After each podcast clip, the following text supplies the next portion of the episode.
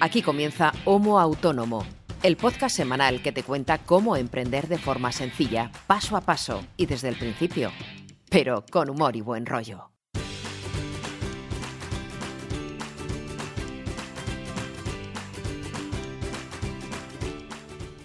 Hola, ¿qué tal? Muy buenas a todos y bienvenidos a este episodio número 31 de Homo Autónomo, el podcast que hacemos dos autónomos para el resto de autónomos, ya sean primerizos o veteranos. Nos da igual porque en el fondo todos tenemos las mismas preocupaciones, los mismos problemas y a veces las mismas alegrías.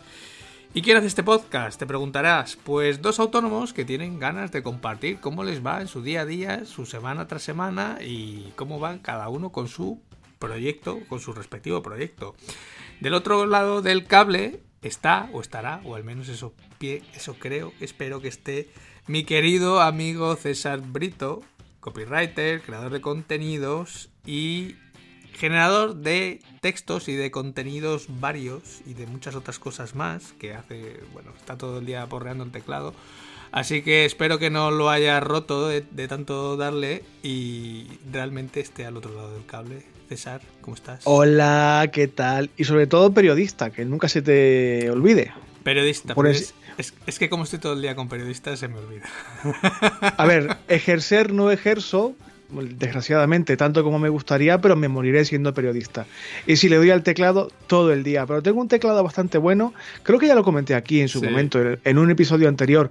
Me gasté lo que entonces para mí era una cantidad razonable de dinero porque estaba tieso, estaba empezando, pero me di cuenta de que era una inversión y me compré un buen teclado mecánico y es lo mejor que he hecho nunca en la vida porque estoy realmente lo que tú dices, todo el día.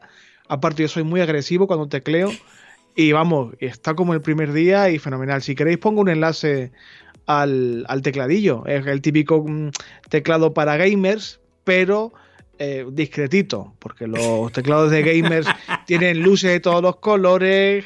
Eh, no sé, parece que hay una discoteca. No, yo mm, tengo un teclado normalito, retroiluminado, pero normal. Y si queréis os pongo el, enlace. De hecho, no sé si estará descatalogado ya, pero bueno, yo os lo pongo por si acaso. ¿Qué te iba a decir? Y nada, bueno. ¿A ti, se te, ¿A ti se te borran alguna tecla? ¿O se te desgasta alguna tecla? Porque a mí se me está empezando a desgastar alguna tecla del portátil. Eh, no porque este teclado realmente lo, lo pillé expresamente con una con un serigrafiado láser, perdón, mm.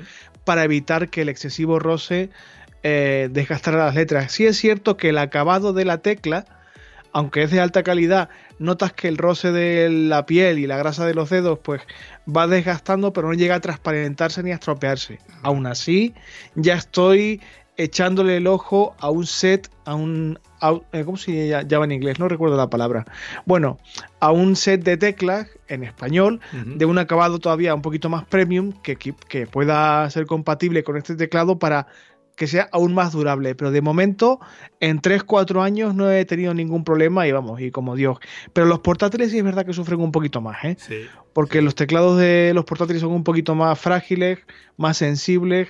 Tienen que, claro, un portátil cuanto más pese, peor. Entonces ahorran hasta la micra en grosor, en, en material ligero y tal, y es normal que se estropee, se desgaste y tal. Es que en el medio la tecla del comando se le está empezando a hacer ya ahí un agujero en el medio. No un agujero, sino que el acabado negro que tienen las teclas del Mac, pues se le está quitando el negro y está transparente. De hecho, cuando le das al retroiluminado, eh, esa ya ilumina más que el resto de teclas. Pero puedes comprar una tecla o un par de teclas de control nuevas y ponérselas, no hay problema, ¿no? Sí, está en garantía, lo puedo llevar y me las cambian. Pero bueno, es simplemente la nota curiosa. Ay, madre. Bueno, ¿qué tal te ha ido? Pues bien, esta semana tranquila, porque bueno, estamos en pleno agosto y además como tenemos puente de por medio y cuando eh, la gente nos escuche, pues yo estaré de puente seguramente. Así que bien, nada, como ya te comentaba la semana anterior, adelantando contenidos, tanto para esta semana de puente como para luego cuando me vaya de vacaciones en septiembre. Así que estoy grabando como un jabato estos días. Eso está bien. A ver, ¿te acuerdas que la semana pasada hablábamos de lo que pasaba por no descansar, por no desconectar y que mm. entre otras cosas hablábamos de que, bueno, hay que tener cuidado con el puesto de trabajo, con la ergonomía y todo eso. Y que yo tenía una ligera molestia en la espalda, bla, bla, bla, bla. No sé si lo recuerdo. Lumbalgia, tres días en cama. Eso es que pasa o sea, mucho, horrible. Claro, eh, si, desde aquí algún fabricante de sillas de alto rendimiento me está escuchando y me quiere regalar alguna o hacerme un descuento, estaré encantado, porque es cierto que llevo mucho tiempo eh, mirando modelos y tal, pero es que estoy tieso, este, estoy sin un duro. Y si alguien me la quiere regalar o hacerme un descuento considerable, lo agradeceré. De hecho, antes de empezar a grabar, estaba sufriendo los rigores del capitalismo. ¿Esto qué es? Mirar Amazon, cosas que necesito o que me gustaría comprar y que no me puedo comprar y que solamente me limito a lista de deseos, lista de deseos, lista de deseos. Eso son ganas de sufrir a lo tonto qué mal, qué mal lo paso, porque son cosas, en algunos casos, pues son tonterías que no necesito urgentemente, otras como la silla, como un flexo nuevo, cosas como un disco duro nuevo, externo, para copia de seguridad, son cosas que sí que me hacen falta y no tengo dinero para pagarlas y lo paso regulín. Por cierto, si alguien que nos escucha tiene cuenta de Amazon o compra regularmente en Amazon, ya sabéis que en homoautónomo.com barra Amazon podéis hacer las compras que queráis todas las que queráis, no sale más caro y nosotros nos llevamos una comisión pequeñita, pequeñita que nos ayuda por lo menos a subsistir como podcast. Efectivamente, hablando de podcast, estoy trabajando, no trabajando, estoy colaborando realmente, porque no estoy cobrando por ello, en un proyecto con un amiguete que tiene relación con el podcasting, pero del que no puedo hablar todavía porque es una cosa que está en cocina y que me hace mucha ilusión. Mi aportación es realmente nimia, no tiene ninguna importancia, pero me hace ilusión en el proyecto en sí y que la persona que me lo pidió pues confiara en mí para este trabajo, que es realmente muy tedioso y muy como muy pesado, muy lento y tal, pero hace falta hacerlo, alguien tiene que hacerlo. De hecho, no soy yo el único, hay varias personas que le están echando una mano. Cuando pueda hablar del tema ya os lo contaré, porque es una persona que aprecio mucho, eh, que tiene que ver con el podcasting y que merece la pena tanto escucharle a él como a su proyecto de podcasting. Pero bueno, ya todo en su momento.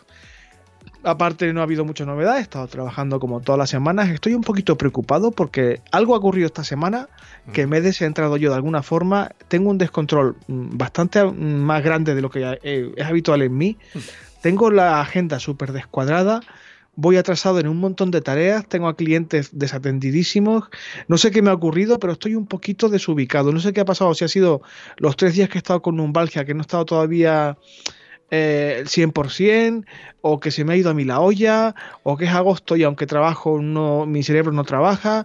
Mi agenda está hecha un caos ahora mismo y tengo ciertos desajustes. A ver si lo que queda de fin de semana consigo ajustar un poco porque tengo algún huequito que me preocupa, sobre todo huecos de algún cliente que no he contestado, algún texto que tengo no retrasado, pero sí en el límite de, oye, hazlo ya o, llegas tarde.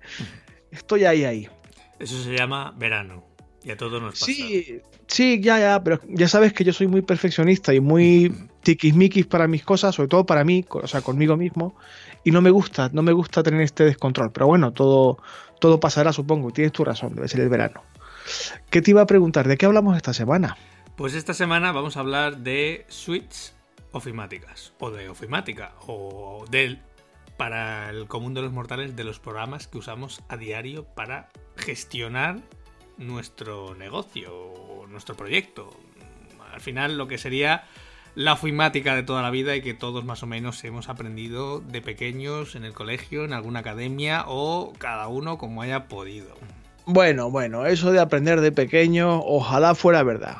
Oye, yo, hice en su momento me hice un curso, si no recuerdo mal, de que fue de eh, ¿cómo se llamaba el programa? Ya no me acuerdo. Eh, WordPerfect, ¿era? Sí. No, no. Eh, pues WordPerfect en su versión de em, bueno, la que era la pantalla eh, azul y negra, vamos, la que iba sobre, la que corría sobre MS2, que aquello era, bueno, era un procesador de textos, cualquier parecido con los que hay ahora, vamos, era...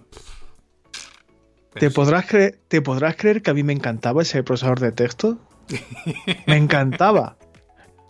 Yo, eh, eh, como yo soy un poco mayor, en la clase de instituto de tecnología, que se llamaba así entonces, se daba informática. Informática con discos flexibles, con floppies. Y el procesador de textos era ese. Y a mí me encantaba, sacaba siempre sobresaliente en esa asignatura. Pues sí, de aquella, incluso yo recuerdo que yo iba a una academia allí cerca de casa, donde, bueno, hice, pues de aquella, hice, lo primero que hice fue mecanografía, luego hice MS2, luego hice ese, curso de WordPerfect, luego ya hice, empecé con Windows, algo de programación, etcétera, etcétera. Bueno, estuve allí unos cuantos veranos aprendiendo y, me acuerdo cuando hice el procesador de textos que, claro, luego imprimías lo que escribías en aquellas impresoras matriciales que muchos ni sabrán ni lo que es. que, eran, aquellas que sonaban como una carraca cada vez que cada vez que hacía una línea. Em, Buah, es verdad, es verdad. que, iban con papel, que iban con papel continuo. Eh. Y perforado por los márgenes, sí, sí, sí. Que era escandalosísimo. Pero bueno, que había que hacer las tablas a mano. Claro, claro, claro. Eso es algo que muchos, pues seguramente ni saben de lo que estamos hablando. Y no me considero tan viejuno. Cada vez que cuento estas cosas. A ver, Ángel, un poquito viejuno sí somos, ¿eh? hay, que, hay que irlo asumiendo ya. Pero no, no hace tantísimo tiempo. Lo que pasa es que la tecnología, gracias a Dios, avanza muy, muy rápido. Muy, muy rápido. Hoy en día yo creo que ni siquiera con los, los suites, las suites biomáticas que hay hoy en día, las tablas son algo que domine mucha gente. Yo no creas que son mi fuerte ni mucho menos, pero hombre, me defiendo. Puedo hacer alguna tabla que otra, hacer alguna pijadita con tablas, pero hay muchísima gente que cuando tiene que hacer una tabla... Y por eso te decía antes que lo de que se supone que todos hemos aprendido, mm, sí, nuestra generación y las siguientes seguramente sí, porque no es que seamos nativos digitales, pero prácticamente. Pero hay muchísima gente, no tan diferente a edad eh, de nosotros que tiene serios problemas. Y cuando hay que emprender o ponerse a trabajar por cuenta propia, esto de la ofimática, aunque lo uses muy muy poquito, una vez al mes, para hacer una factura, mandar una carta a un proveedor o, o redactar o leer un correo, ya eso es ofimática y hay que intentar tener, no sé, no te digo unas competencias nivel experto, pero lo mínimo para no tener que llamar a tu cuñado el informático cada vez que tengas un pequeño problemilla. Hombre, más o menos todo el mundo creo que al menos una vez al día tiene que enfrentarse a alguna aplicación de ofimática. Vale que no todo el día esté con la hoja de cálculo, o no todo el día esté con el procesador de textos, o no todo el día esté haciendo presentaciones, pero en algún momento del día algo tienes que hacer con este tipo de herramientas. Por lo tanto, considero que son de las que consideraremos básicas para trabajar con tu proyecto. O yo al menos, yo todos los días trabajo con el procesador de textos y con la, hoja de cálculo mínimo todos los días. Presentaciones sí que lo uso menos, solamente los uso cuando estoy en clase o cuando voy a preparar alguna charla y tal. Pero mm, las otras dos herramientas, digamos, potentes de una suite ofimática, que es el procesador de textos y la hoja de cálculo, a diario y varias veces. Yo, evidentemente, como me dedico a, como decíamos antes, a porrear el teclado, el procesador de textos para mí es como, no sé, es como el despertador, es lo primero que abro cuando enciendo el ordenador. La hoja de cálculo también, porque normalmente suelen entregarme los pedidos en formato hoja de cálculo, con varias celdas, varias indicaciones, una serie de historias. Evidentemente, los presupuestos y, los, y las facturas no las hago en hoja de cálculo, pero sí tengo un control eh, mensual y trimestral a través de hoja de cálculo. Hace mucho que no doy clases ni talleres, pero también utilizo las presentaciones y los. PowerPoints o similar. Y para mí el, programa de gestión de correos electrónicos eh, forma parte también del paquete de ofimática, aunque, no todo, aunque no todo el mundo lo use. Y yo ya no entiendo el correo electrónico sin el cliente de correo. Ya dedicamos un episodio específicamente a este tema. O sea, yo estoy todo el día con la ofimática. Y yo te lo decía fuera de micrófono. Yo considero que hoy en día a la gente pequeñita, o sea, a niños muy pequeños, habría que em, empezar a considerar la opción de educarlos en competencias digitales básicas como son la programación por una parte y la ofimática por otro. Sí, totalmente correcto. De hecho, de hecho, yo estoy, eh, ando preparando también para el periódico un curso de lo que sería toda la suite de Google, porque nosotros ahí en, el periódico, bueno, y todo el grupo Vocento migró de lo que sería mm, el antiguo OWA, el, Outlook, eh, la versión web del Outlook. Antes teníamos licencias de Microsoft para todo el tema de correo. Y eh, desde hace, yo creo que ya llevamos un año más o menos, eh, migró todo el grupo a, la plataforma de Google. Ahora todo el mundo tiene una cuenta de Google Suite. ¿Qué pasa? Que al final eh, el 90% de la plantilla solamente se ha quedado en Gmail, que al final es lo que usa habitualmente para el correo electrónico. Pero el resto de aplicaciones de toda la suite eh, pasan completamente inadvertidas. De hecho, mm, todavía seguimos teniendo en equipos eh, Word, tenemos, seguimos teniendo licencias de Excel, seguimos teniendo licencias de PowerPoint y no tiene mucho sentido estar duplicando licencias cuando tenemos una suite completa eh, con Google. Podríamos empezar entonces a hablar por ahí de la suite, digamos, en línea o entre comillas mm. en la nube de, de Google Suite, que es completísima y potentísima.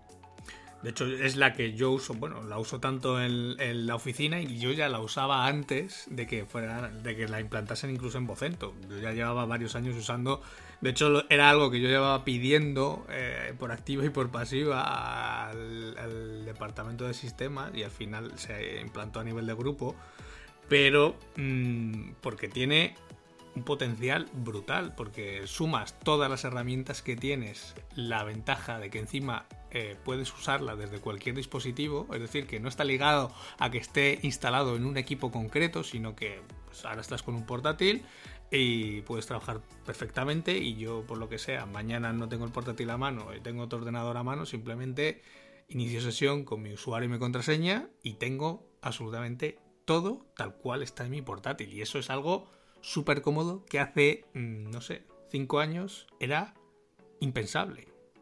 Es que para que os hagáis una idea, supongo que gran parte de quienes nos escuchan no solamente le sonará Google Suite, sino que la usará, pero por si acaso hay alguien que no, así por encima, porque es imposible, tampoco vamos a demorarnos mucho, algunas de las aplicaciones que incluyen Google Suite.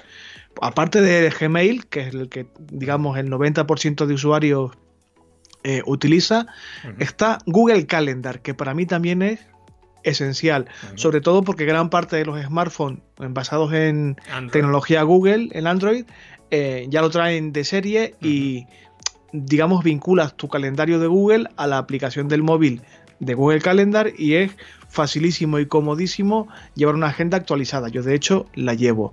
Eh, Hangouts para ser, digamos, em, eh, eh, mensajería o chat. Existiendo WhatsApp y Telegram no tiene mucho sentido, pero si estás en ese entorno, a veces es muy cómodo usar Hangouts. Mag, eh, no sé si se sigue llamando Hangouts o Google Meet o vamos, una aplicación para video. Es el chat y Google Meet sería la videoconferencia. Lo que pasa que Google Meet solamente es para los clientes de Google Suite, es decir, para los que tienen la suite de pago. De pago, exacto. Que para mí es muchas veces es muy cómodo porque eh, puedes generar una videoconferencia con un link. O sea, tú cuando quieres hacer una videoconferencia con un cliente, eh, generas un evento en el calendario, en Google Calendar, le dices que quieres que sea con una reunión de Google Meet y te generan una URL que simplemente se la compartes eh, al otro usuario por WhatsApp, por correo, por lo que quieras y conocer clic, me da igual que sea a través del ordenador o a través del teléfono móvil, se va a conectar vía web, vía navegador, a esa videoconferencia, sin nada más, sin tener que instalar ninguna otra aplicación. Súper cómodo. Lo aparte, eh, otra herramienta potentísima de, la suite de Google, Google Drive, o, es decir, el disco duro, digamos, virtual de Google. Yo tengo enormes cantidades de información en Drive, tanto mías personales como de proyectos, como de la asociación de prensa, tengo de todo ahí. Y sé que esté donde esté, puedo acceder a cosas relativamente importantes. De hecho, tengo algunos documentos de corte personal que sé que son importantes y que pueden hacerme falta en cualquier momento, pues no sé, una copia del DNI o cualquier cosa que si estás en una copistería de, oye, tengo que enviar esto por fax o por correo o me piden esto en tal administración, pues me meto en un, ciber, imprimo el DNI eh, que tengo en Google Drive y me olvido. Eh, el apartado, digamos, de creación de, textos y herramientas. Porque tú has contado la versión más em, de andar por casa de Google. Sí, sí, la estándar, la, de no pagar, claro. Pero aún si, si, das el salto, por ejemplo, a tener Google Suite, que ya hemos hablado en algún otro episodio, y bueno, los que nos escuchan ya saben que yo tengo una cuenta de Google Suite ilimitada, de hecho yo tengo la cuenta Business, que ahora mismo vale 10,40 masiva, sí que es verdad que lo han subido, lo subieron en abril, ¿vale? Pero tienes Google Drive ilimitado que tú antes decías, yo, tú puedes tener eh, documentos como el DNI, eh, contratos, facturas, etcétera. Es que yo en Google Drive tengo copias de seguridad de las webs, tengo copias de seguridad de servidores completos. claro, es que es que merece mucho la pena, por lo menos, no, no digamos ya dar el salto a, la versión de pago, que evidentemente es muy recomendable si, tu proyecto lo exige, sino por lo menos planteárselo. Que coste que no nos está pagando este episodio Google, ni mucho menos. No, no, no. De hecho, es algo que yo normalmente hablo con compañeros, que hablo con, amigos, que hablo con conocidos. Y de hecho, el otro día estaba hablando con, un, amigo y decía, no, es que ya no me acuerdo qué, era lo que me. Por qué, sale el tema de la conversación. Estaba buscando dónde meter él toda su colección de películas. Y tiene muchos teras de películas. Porque además este es de los que las tiene en 4K, en 8K, o sea, son películas que ocupan 20, 30, 40 gigas. Y claro, no sabía dónde almacenarlas. Estaba mirando incluso para comprarse un disco duro físico y tenerlo en casa. Digo, pero ¿tú tienes cuenta Google? Dice, sí. Y digo, ¿pero cuál tienes? La básica, la de los 30 gigas, que vale 5,20 al mes. le digo, ¿y por qué no te haces la business, que es de 10 euros al mes, un poco más, y tienes ilimitado? Digo, porque sí. Y me decía el mismo, dice, ya, pero es que en tu unidad, eh, cuando tienes una cuenta solo, tienes un tera. Digo, sí, digo, si es así como yo lo tengo. Digo, yo en mi unidad tengo un tera de espacio. Digo, pero lo que mucha gente no sabe, y aquí va el truco del día, es que cuando tienes una cuenta eh, business, aunque tu unidad esté limitada a un tera, tú puedes crear infinitas unidades compartidas. Es decir, unidades que llama antiguamente que llamaba Google de equipo, ahora las llama unidades compartidas. Es decir, tú puedes crear como distintos discos tienen espacio ilimitado, aunque solamente los compartas contigo mismo. Bueno, a tu colega el de las pelis, dile que comparta el, disco duro conmigo, que ya, ya llegaremos a un acuerdo, que igual pagamos a medias o lo que sea. Porque si tiene tantas pelis, oye, nunca se sabe. Y es que aparte de esto que comentas, que evidentemente tener acceso a una nube, entre comillas, ilimitado es una barbaridad, incluso para tener copias de seguridad de proyectos o de, todo, es que documentos, hojas de cálculo, formularios, que es importantísimo para hacer encuestas o para compartir, es que se me ocurren mil historias, eh, presentaciones, sitios web, eh, Google Keep, que yo le, he descubierto la utilidad hace un par de años y tampoco puedo vivir sin ella ahora mismo. Google Keep es como explicarlo de forma sencilla, es como tener un blog, sí, un blog de post-it eh, a disposición tuya en cualquier momento. Y a mí cualquier cosa que me llama la atención, una viñeta, una cita de un libro, una foto de algo que quiero comprar, eh, un fragmento de una historia que necesito, cuatro o cinco ideas eh, que tengo que recordar para luego poner en marcha un proyecto, una lista de argumentos para un artículo, eh, la lista de la compra, todo eso lo meto en Google Keep. Y esté donde esté, en mi casa, en casa de alguien, con el teléfono móvil, con el equipo de sobremesa, como está sincronizado, tengo todo eso disponible en cualquier momento. Y, me, parece brutal de sobre todo de cómodo. Vale que yo en mi caso particular yo no distingo entre Google Keep y Evernote de, lo que ya hablaremos eh, otro día. Pero estoy descubriendo por el tema de la integración multi aplicación que tiene Google es que lo tienes todo en el mismo sitio. Me parece súper cómodo y estamos apenas rascando la superficie y luego, una de las cosas que tú estabas hablando ahora de precisamente la creación de contenido es que todos estos archivos se puede trabajar con varios usuarios a la vez. Claro. De hecho, yo trabajo casi siempre así. De hecho, ahora mismo tenemos los dos el mismo archivo de la escaleta del programa abierto. Claro. Y cada uno ve dónde tiene su cursor y puede escribir en tiempo real y le aparece la pantalla al otro en el caso de un documento de texto.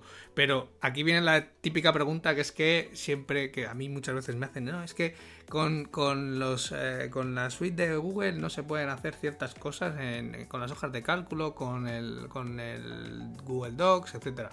Mentira. Yo llevo tres años en los que no instalo físicamente, yo no tengo en mi equipo ni en ninguno de mis ordenadores ni Word, ni este, ni PowerPoint, ni ningún otro software eh, que esté instalado, ni, tampoco los de Mac. Ni, yo cuando reinstalo el sistema operativo que siempre viene instalado el Page, el Numbers y el otro que no me acuerdo, y el Keynote, los desinstalo porque no los uso, no los necesito para nada. Y créeme que yo en hojas de cálculo, tengo hojas de cálculo que hay algunas que ocupan más de 300 megas de datos. La Virgen.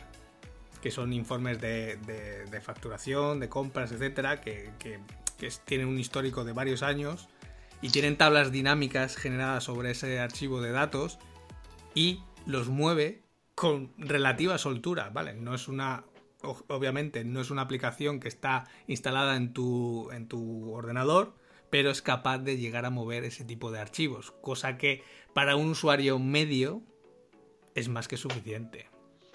Y de hecho, si, necesitas, si necesitas mover archivos más grandes, tienes otra herramienta de Google que mucha gente no conoce, que es Google Data Studio, que te permite mover todos esos archivos mucho más grandes y hacer todo ese análisis de datos mucho mayor con, por ejemplo, hojas de cálculo del propio Google, del propio Google Slides. Bueno, ya hemos hablado de Google Suite, de Google Suite eh, de forma, digamos, ligera en otro episodio. Insistimos, darle un vistazo y hacer números porque igual os conviene costear la versión de pago que, bueno, en fin, os podría facilitar mucho, mucho las cosas. Sobre todo porque lo que, lo que dices tú ahora, que te, digamos, te evita la necesidad de instalar una suite ofimática que aparte es carísimo.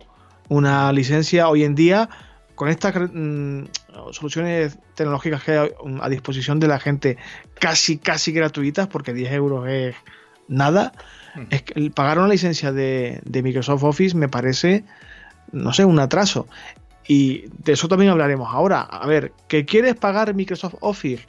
Que por lo que sea estás apegadísimo a esa herramienta, aprendiste con ella, te has habituado a la disposición de la barra de herramientas, a los menús, bueno, de acuerdo. Eh, puedes comprar la licencia si quieres o piratearla. Pero, no sé, habiendo herramientas como esta online, me parece mm, realmente absurdo. A ver, Microsoft Office existe, evidentemente, y es, digamos, el estándar para muchísima gente. Aquí voy a meter mi, mi cuñita de friki existen herramientas de software libre que son iguales o mejores, como por ejemplo la que yo utilizo, que es OpenOffice. No la tengo que instalar porque ya con el sistema operativo Linux me viene preinstalada, pero de hecho eh, se instala en literalmente 3 minutos 47 segundos, lo digo porque lo, lo tengo cronometrado, cosa que con cualquier otro programa de informática es imposible llegar a ese, a ese tiempo. De hecho, no sé si seguirá, eh, pero yo hasta hace poco eh, tenía en un pendrive que llevo con las llaves una versión portable de la suite ofimática entera y si tengo cualquier problema de compatibilidad en cuanto a formato o necesito hacer algo y no, no me fío muy bien que de que el equipo en el que estoy trabajando tenga la suite en condiciones o me apetezca a mí trabajar en el entorno que yo domino y conozco, enchufo el pendrive, arranco la aplicación portable, trabajo, guardo, exporto a Google Drive o me lo quedo en el mismo pendrive que tengo y a correr. Eh, básicamente por el hecho de que es software libre que yo defiendo a muerte, evidentemente es gratuito y aunque los haters digan que no, cualquier aplicación de software libre será siempre más sólida y más estable que cualquier otra herramienta, digamos, privativa o de pago. ¿Por qué? Porque la misma filosofía del software libre predica que el código que sostiene esa aplicación, sea la que sea, está a disposición de toda la comunidad. Por lo tanto, cualquier persona que controle de código y que vea un error, un hueco de seguridad, algo que es mejorable, puede aportar eh, esa mejora y hacer que la, el programa en cuestión sea cada vez mejor. Que si lo hace una persona, bien, pero si lo hacen 150 personas en todo el mundo, a la larga la aplicación que sea va a ser mucho más estable, mucho más sólida, etc.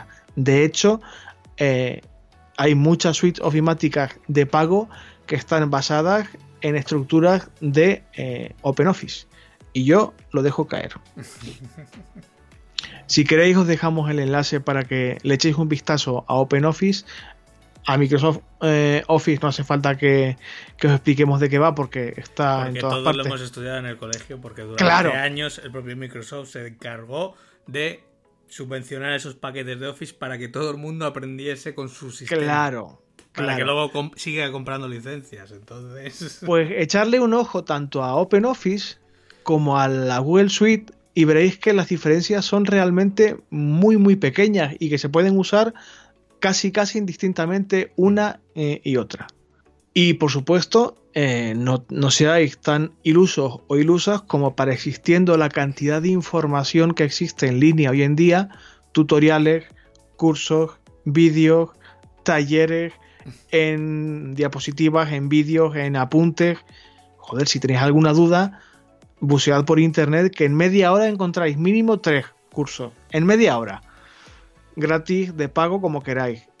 Y si tenéis alguna duda, oye, preguntar, que a lo mejor os podemos solventar aquí la dudilla, pero es difícil que no encontréis por ahí en internet a cualquier compatriota eh, latinoamericano que a quienes enviamos un saludo, que son expertos en esto y que tienen un montón de material de este estilo y que realmente pueden solventarte la papeleta. Yo, de hecho, si, si lo encuentro, creo que lo tengo por aquí guardado en, en los recortes. También compartiré junto con el enlace de OpenOffice un tutorial de YouTube bastante completo de OpenOffice desde cero para quien le resulte un poco extraño el entorno, por, por, no ser Microsoft Office básicamente, aunque ya te digo que es igual, para que también le echéis un ojo si queréis. Y si no, lo de siempre, ensayo error. Que claro. he aprendido yo toda la vida y he aprendido un huevo de cosas. Claro, claro. Sí. Yo te, te, decía fuera de micro, yo estuve trabajando durante mucho tiempo para un fotógrafo.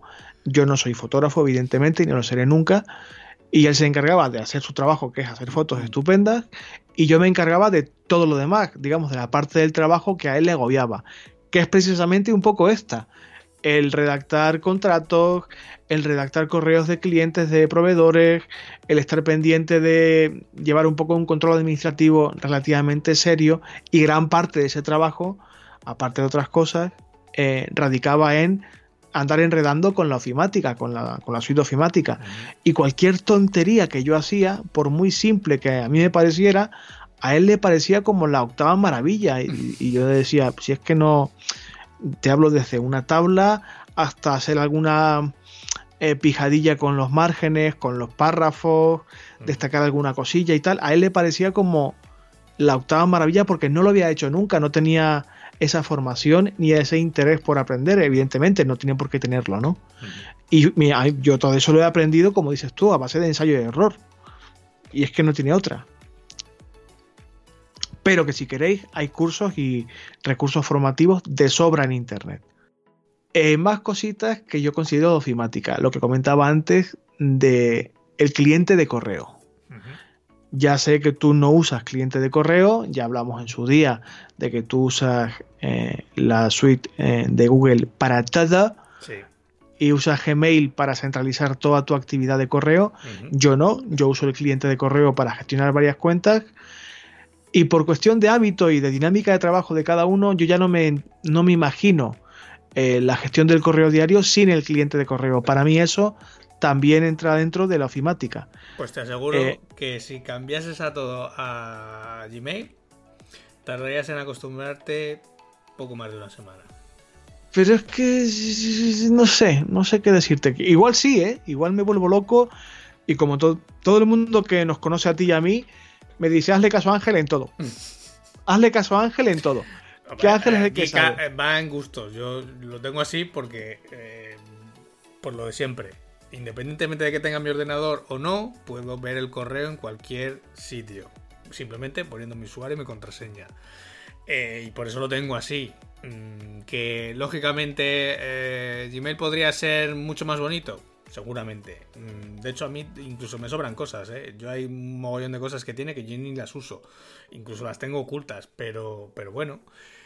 Pero es otra forma de trabajar, pero que yo he tenido gente y compañeros, incluso en la oficina, que han estado años, años, de los que pueden ser, mm, no sé, mm, ya estas viejas glorias que puedes tener en la oficina, que llevan años usando el mismo programa de correo y se han acostumbrado a usar Gmail. O sea, mm, les ha costado un mes, pero ahora lo usan como el que lo lleva usando eh, toda la vida. Hombre, bastante intuitivo, ¿eh? Yo no, a ver, yo al final para lo que es eh, mandar un correo y leer correos es sota caballo rey. Otra cosa es que el flujo tal, la forma de hacer las cosas te convenza más o te convenza menos. Yo, por ejemplo, mm, la falta de funciones o de que puede tener un cliente de correo específico, como puede ser Outlook o puede ser el, que sea, me da igual Em, lo puedes suplir perfectamente con el montón de extensiones que hay compatibles con Gmail. O sea, para todo, para que te notifique cuando el usuario ha leído el correo, para programar envíos, para lo que quieras.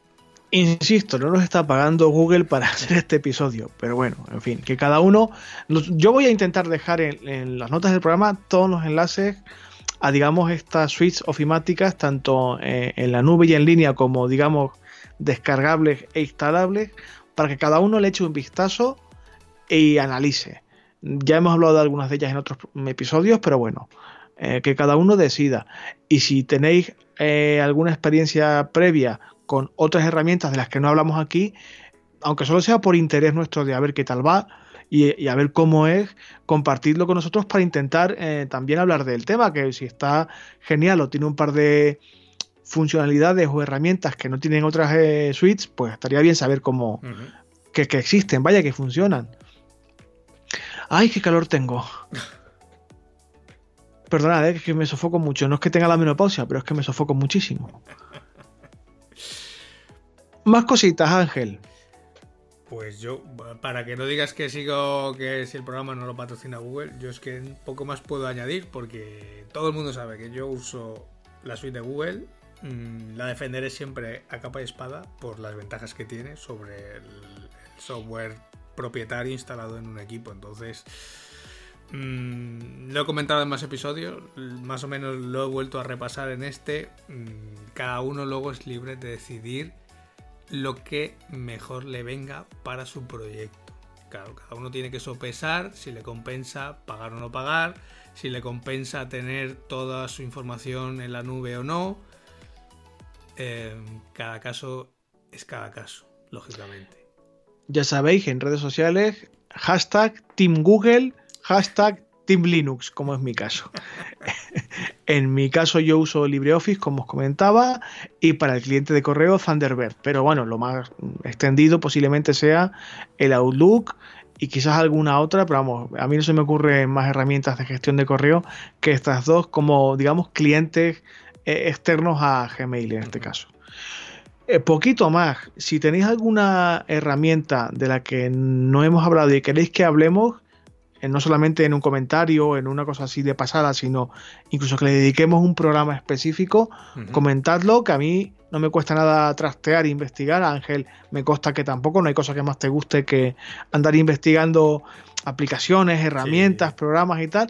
Y si está bien y no, la conocemos, pues estaría guay aportar un poquito más. Sí, como te decía antes fuera de micro, mm, esta mañana está probando una aplicación precisamente para hacer presentaciones de forma más rápida y de forma más... Mm, bueno, sí, sobre todo más rápida al final. Entonces es una aplicación en este caso mm, que es solamente para Mac, que se llama DeckSet que lo que te hace es convertir archivos de Markdown en, presentaciones de forma automática. Simplemente pones el texto, lo codificas con, los, con los códigos de Markdown y al volcarlo sobre la aplicación te lo convierte en una presentación en función de los estilos que tú le hayas definido, pues por ejemplo para los encabezados, para el fondo, para el color del texto, o sea, te lo pone tal cual hayas definido tú la hoja de estilos. Todo responsive y, y es algo que, como te decía, yo estaba probando porque sí que yo uso, por ejemplo, dentro de la suite de Google, el apartado de presentaciones para cuando, pues, obviamente, preparo las clases para mis alumnos, pero lo he estado probando esta mañana un ratillo y sí que la verdad es que sí que tenía buena pinta y a lo mejor este año, pues mira, lo mismo cambio el sistema de hacer las presentaciones por esta otra forma que al final, como yo soy de los que pone tres palabras en una diapositiva y el resto eh, lo hilo en mi cabeza y empiezo a hablar, eh, para mí va a ser mucho más rápido construir así las diapositivas que andar diapositiva por diapositiva en Google Slides. Dios te libre del Alzheimer, porque como se te olvida algo, no hay forma de, recuperar ese hilo luego. hay veces que me pasa, ¿eh? hay veces que de repente me quedo en blanco, pero porque muchas veces te paran, te preguntan y claro, te vas del tema. Y hay veces que luego me cuesta volver a retomar donde estaba. Pero bueno, eso es al final. Eh, es algo normal también, claro. Cuando no llevas. Cuando no llevas eh, una página de Word en una diapositiva. Como algunas veces veo. Pues claro, ahí sí que es mucho más fácil volver a retomar el hilo, porque claro, eso lo tienes que seguir leyendo, pero cuando eres tú el que está contando las cosas y solamente tienes un apoyo, pues es más complicado luego volver a, al redil. Creo que tanto tú como yo recordamos a algún profesor o profesora, no daremos más detalles, que se pasó toda su carrera docente leyendo la misma diapositiva, guion, página de Word. Vamos, que eran los apuntes en, en formato PowerPoint. un año y otro y otro, y si sigue dando clase, que no lo sé, seguirá en la misma, claro. En fin, vamos a procurar que no nos insulte nadie, que no nos denuncie nadie. En fin, ha sido un poquito así de aquella manera, pero creo que os queda claro. Yo, insisto, voy a intentar dejar todos los enlaces que consideremos importantes en las notas del programa, como siempre, para que un poco bicheéis eh, las herramientas y las posibilidades yo creo que Ángel, hasta aquí hemos llegado, ¿no? Pues sí, hasta aquí el tema de esta semana. ¿Tenemos actualidad? Sí, tenemos actualidad. Poquita, pero tenemos. Venga, pues vamos con ella. Actualidad en Homo Autónomo.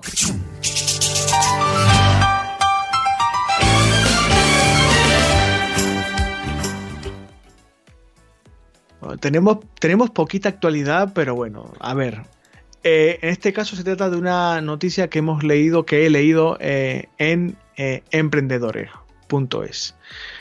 Ojo al titular que te vas a caer de culo. A ver, bueno, menos mal lo, lo, leo tal cual, ¿eh? Autónomos, dos puntos. ¿Cuáles son los ayuntamientos y comunidades que más tardan en pagar sus facturas? ¿Esto qué quiere decir? Que ocho prechas cuando uno emite una factura a una administración o a un ayuntamiento, a lo mejor cobra un poco tarde. Sí cobra. Uy, cobra. uy, qué sorpresa. Si eso sí cobra. Uy, qué sorpresa. Ay, qué. Oh, pero bueno, porque me lo dice esta gente, que si no, no me habría enterado, ¿eh? A ver, esto es una evidencia. Cualquier persona que lleve un tiempo en, el mundo del emprendimiento, que tenga un negocio eh, propio y que tenga la suerte, guion, desgracia, de emitir una factura a una administración o una entidad pública, a ver, esto tiene dos, caras. Por una parte, creo que incorrectamente, cuando nos contrata un ayuntamiento, una diputación o una cosa de estas, decimos, ¡buah! ¿Les pienso meter un palo? A ver, no.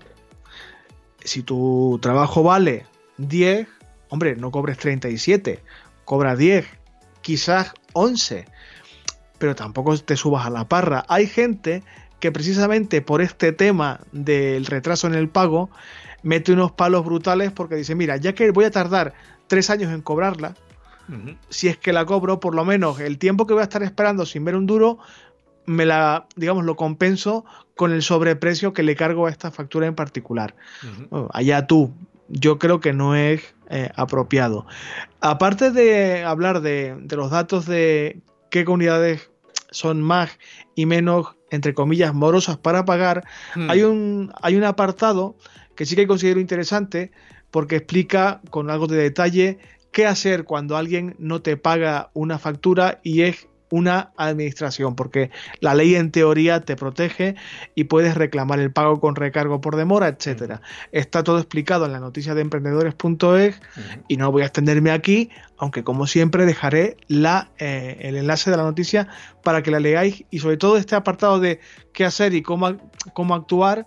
Eh, lo tengáis un poco claro, porque hay una serie de plazos, hay una serie de eh, organismos a los que recurrir si no cobramos en el plazo de 30 días establecido por ley, aunque eso de 30 días a mí me hace una gracia brutal porque yo creo que nadie cobra en 30 días. Es cuando le emite una factura a una administración. Vamos, yo no lo recuerdo. Yo no tengo la, suerte de trabajar con la administración, pero conozco a gente que sí y que yo recuerde, nadie cobra en 30 días. Bueno, según el artículo, eh, y para que la gente se haga también un poco la idea, ayuntamientos que más tardan en pagar, se lleva en el top one, estaría el ayuntamiento de Jaén, con plazos de pago de 542 días. Casi nada, colega. Seguido por el de Jerez de la Frontera con 320 días, o sea, casi un año para cobrar.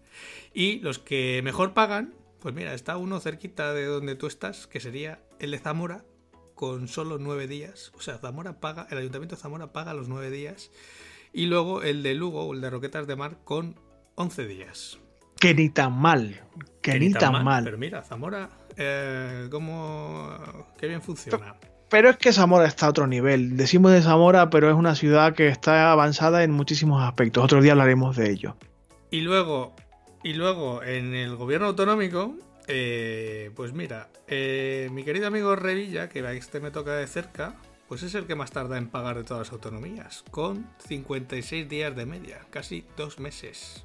Pero es muy campechano, hombre, y va en taxi a los sitios. Claro, sí, va en taxi y va regalando anchoas, pero luego tarda dos meses en pagar las facturas. Y, y por el otro lado de la cola estaría Galicia con 18 días, Andalucía con 20 días y el País Vasco con 21 días, que serían los gobiernos regionales que menos tardan en pagar. Bueno, os dejamos aquí la noticia para que cotilleéis si vuestra comunidad o ciudad es morosilla o no, y lo que os decía antes, para que tengáis un poco claro a quién recurrir y cómo mm, pedir esos intereses de demora, etcétera. Aunque esto, si os pasa, mi consejo es que recurráis a un gestor y barra o abogado.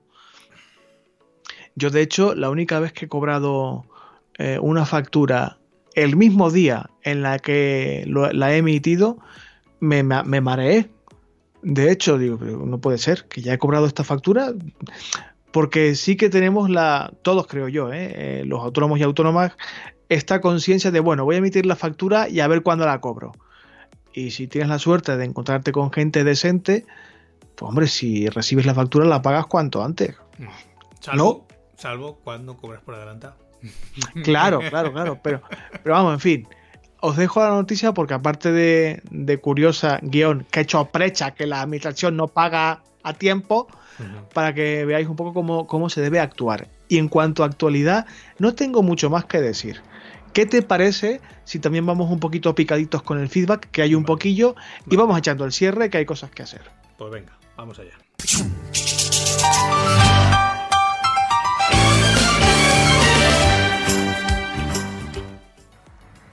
Bueno, a ver, resulta que una usuaria o usuario, no sé seguro si es chica o chico, creo que es chico. En iBox nos ha puesto un comentario, bueno, dos comentarios que realmente son uno, pero bueno, son dos comentarios para mm, pedirnos una aclaración en concreto eh, sobre un par de cosas que comentamos en el episodio número 29 dedicado a la facturación. Esto es, que hablamos en su, hablé yo en este caso, de que las facturas rectificativas se emiten cuando cometemos un error a la hora de elaborarlas y no es exactamente así. Eh, cuando uno comete un error en una factura puedes darte cuenta o no, pero cuando hay que emitir la factura rectificativa es cuando el cliente, o sea, el receptor de esa factura, entre comillas, incorrecta, ya la ha contabilizado como, no sé cuál es el término exacto. Ya la eh, contabilizado. Cuando ya figura en su contabilidad como recibida y pendiente de pago. No es que tú te equivoques en cualquier detalle en la redacción y tengas que hacer una rectificativa. Si no la ha cobrado todavía o si no la ha recibido, cambias y se acabó. La rectificativa es cuando el cliente o el receptor de esa factura eh, la ha, digamos, metido en su sistema de contabilidad. Eso es. Eh, y Felfernán eh, nos decía, oye, hay que puntualizar este tema porque no es exactamente como habéis eh, contado. Efectivamente, no lo dijimos exactamente así, aunque es este escenario el correcto. Mis disculpas, Felfernán, en este caso fui yo quien habló de ese tema y es cierto que lo que tú decías en el comentario de iBox es correcto. Es únicamente cuando el receptor de la factura ha eh, engrosado con esa factura su contabilidad y detecta un error, sea cual sea. es ahí cuando hay que emitir la factura rectificativa asociada a esa factura incorrecta, etcétera, etcétera, etcétera. Espero que quede subsanado el error. Y el mismo usuario, Fel Fernán, también nos comentaba, si te parece, eh, lo comentas tú, Ángel, eh, un pequeño también matiz respecto a el régimen de la, de la simplificación del IVA. Exacto, el simplificado del IVA para emitir facturas simplificadas. Que ahí en ese caso sí que mm, nos ha debido de entender mal, porque nosotros nunca hablamos de un régimen específico, nosotros siempre nos referimos al régimen general y siempre decimos lo mismo, que para casos concretos eh, cada uno ya debe de consultar con su gestor o con su asesor fiscal, porque el régimen simplificado ya es algo que tributa por módulos y entonces ya no es lo que sería el régimen general que un autónomo normal, que se da de alta normal, mm, tendría, ¿vale? Nosotros simplemente estábamos hablando de las facturas simplificadas, que son aquellas que no hace falta poner los datos del usuario que va a recibir la factura. Simplemente es una factura que lleva tus datos como emisor de factura con tu CIF, con tu NIF y con tu domicilio fiscal y donde desglosas, en este caso, lo que lleva ese producto o ese servicio, pero no se incluyen los datos del usuario que recibe la factura. Y esto la ley sí que eh, recoge que toda factura que esté por debajo de los 400 euros se puede hacer simplificada nada más. Bueno, espero, Fel Fernán, que tanto en un caso como en otro los matices o pequeñas aclaraciones hayan eh, quedado, digamos, establecidas con claridad y que si hubiera habido algún tipo de malentendido haya quedado subsanado del todo. Insistimos siempre, si aún así no ha quedado claro, vuelve a escribirnos, que a nosotros por pesados no nos van a meter en ningún sitio. O sea, no nos importa repetirlo una y cienes y cienes de veces. Y antes de terminar con la sección de feedback, eh, porque ya no hay, digamos, más comentarios que yo sepa, creo que en redes no ha habido nada de actividad, pedir disculpas a la audiencia en general porque ha habido un pequeño problemilla, tanto con el episodio 30 como con el 29, en redes sociales, porque el enlace acortado que compartió el hijo de puta del robot no era correcto. Y la, la digamos, el cliqueo eh, derivaba a una página que daba error 404. Ah, eh, por lo menos error 4, pero de nuestra página o de, algún sitio porno, porque... De, no, no, de nuestra página. Eh, vinculaba a un enlace que no existía, un enlace muerto, vaya, y no se podía acceder a la página de ese episodio en concreto del podcast, el 29 y el 30. Fernando eh, a quien enviamos un saludo, me dio eh, el aviso a primerísima hora del pasado sábado y otro, Otro, que no duerme. bueno, en fin, no, no duerme, madruga mucho más bien. Eh, me dijo, oye, os va mal el enlace, no sé si os pasa solamente eh, en Twitter o en Facebook. Efectivamente, tanto en Twitter como en Facebook no vinculaba bien los enlaces, ni en el 30 ni en el 29, y ya está solventado el problema. Mis disculpas porque al fin el robot es como es. Cuando se pone en ese plan, se pone insoportable y estoy por darle en una patada en, su dorado culo metálico. Estaría Pero bueno, estaría bajo de batería. a saber, a saber. Y hasta aquí la sección de feedback de esta semana, amiguitos y amiguitas. Pues sí, aquí se acaba el feedback aquí se acaba el programa de hoy. Como siempre. Como siempre. Nada, simplemente dar las gracias a todos los que nos escucháis por acompañarnos en esta semana con este episodio número 31 en el que hemos visto pues varias aproximaciones a lo que es la ofimática, a las distintas suites de ofimática que tenéis a vuestro alcance, tanto gratuitas como de pago, o incluso híbridos de que tienen parte gratuita y parte de pago. Y, bueno, hemos visto qué ventajas y qué desventajas tienen cada una de ellas. Como siempre, daros las gracias por acompañarnos, por vuestras valoraciones de 5 estrellas en iTunes, por esos corazoncitos verdes en Spotify o por esos me gusta y comentarios en iVoox, que poco a poco os vais animando, cada vez eh, pues vais siendo un poquito más activos y eso pues tanto a César como a mí nos gusta porque nos refuerza en que empieza a haber algo de comunidad de usuarios que están semana tras semana con nosotros después de ya 31 episodios de SAL. Joder, es que no me lo creo, ¿eh? 31 programas ya. Y, aparte, que cuando dejáis esos comentarios y esos eh, me gustas, lo que hacéis es que poco a poco los algoritmos de los podcasters nos vayan subiendo para arriba y seamos más visibles y al final es lo que nos gustaría que cada vez nos escuchen pues más autónomos que tienen las mismas preocupaciones y los mismos problemas que nosotros nos vamos enfrentando cada semana y que entre todos pues más o menos intentamos resolver o intentamos contestar cada semana. Y nada más, eh, sin más daros las gracias por escucharnos una semana más, a ti César por estar esta semana, aunque estamos fuera de horario, conmigo grabando este episodio 31. No pasa nada, volvería a empezar otra vez de nuevo, me da igual. bueno, por lo menos ya hemos resuelto el problema de que se cortase tu conexión y ahora ya llevamos unas semanas que esto va como un tiro. ¡Buah! ¡Qué gloria bendita! Pero de todas formas, mil gracias, un abrazo, nos vemos en siete días. A ti siempre, hasta la semana que viene, portarse bien, no rompáis nada. A todos los demás, feliz fin de semana. Besitos.